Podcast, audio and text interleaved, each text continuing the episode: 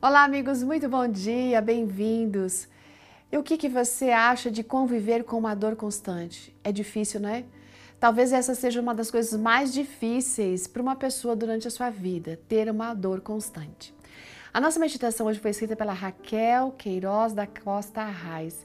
Ela é esposa de pastor, desenvolveu seu ministério como educadora por 20 anos e ela trabalha como diretora associada para o Ministério da Mulher na Associação Geral para toda a Igreja Adventista no mundo. Ela tem dois filhos, duas noras e quatro netinhos.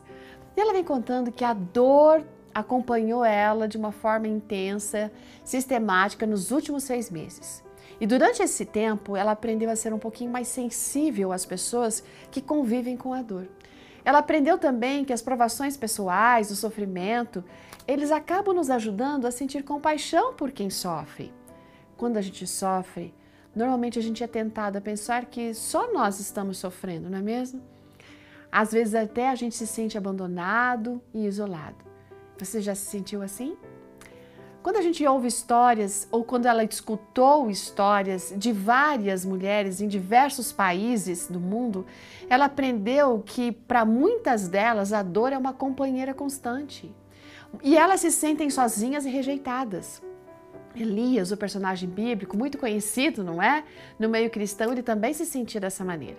Depois de ele ter experimentado uma demonstração incrível do poder de Deus lá no Monte Carmelo, sabendo agora que Jezabel ia, estava atrás dele para matá-lo, o que, que ele fez? Ele fugiu.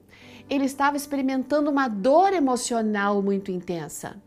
A beleza dessa história de Elias está em como Deus é compassivo e lidou com aquela dor e com a exaustão dele. Sabe, Deus não respondeu a oração, nem condenou Elias é, pela súplica que ele tinha feito, porque ele queria mesmo morrer. Mas em vez disso, Deus providenciou, sabe o que? Descanso, restauração. Deus tinha dias melhores para Elias e ele tem dias melhores para você e para mim também. Ele está disposto a nos dar uma nova esperança, nova graça, nova misericórdia a cada manhã. E apesar de às vezes a gente se sentir sozinho no tempo de dor, de provação, dificuldades, a gente precisa manter essa perspectiva em mente, porque com a nossa mão na mão dele, nós vamos aprender a encontrar as bênçãos mesmo em meio à dor. Uhum. Ao trocarmos a nossa perspectiva pela perspectiva de Deus, nós vamos ser surpreendidos e seremos sim com coisas muito maravilhosas. Em algum momento ou outro, talvez as pessoas que amam a Deus e servem ao Senhor vão sofrer alguma dor física, emocional ou mesmo relacional.